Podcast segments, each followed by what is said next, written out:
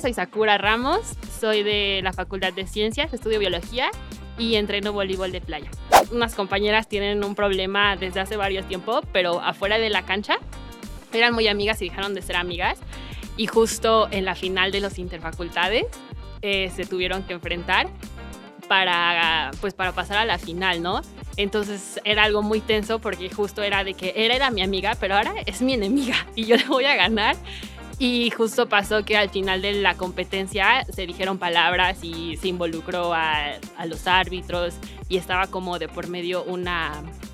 Hay un, un reporte de mala conducta, claro, y justo pues se habló y pues se llegó a lo mismo, ¿no? O sea, al final todos somos un equipo, jugamos para, no jugamos para nosotras, jugamos para la universidad y lo que se haya quedado en la cancha hay que aprender a dejar nuestros asuntos personales afuera. Al final es un deporte que si se rompe el vestidor, o sea, si se rompe el equipo, nos trae más, más mal que bien.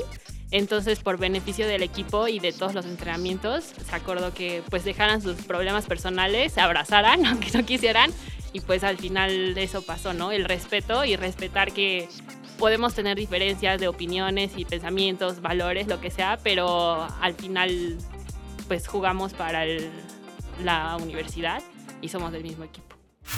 En voleibol de playa, cada mes hacemos un torneo interno entre todas las que entrenamos y entonces lo que siempre decimos con nuestras compañeras y pues yo con mis amigas nos decimos que en la cancha, en un partido, te puedo gritar, te puedo intimidar, te puedo incluso pues si rematas y te pega y, y, ya, ¿no? Pero siento que siempre nos decimos que lo que pasa en la cancha se queda en la cancha, afuera seguimos siendo compañeras, seguimos siendo amigas y seguimos siendo parte del mismo equipo.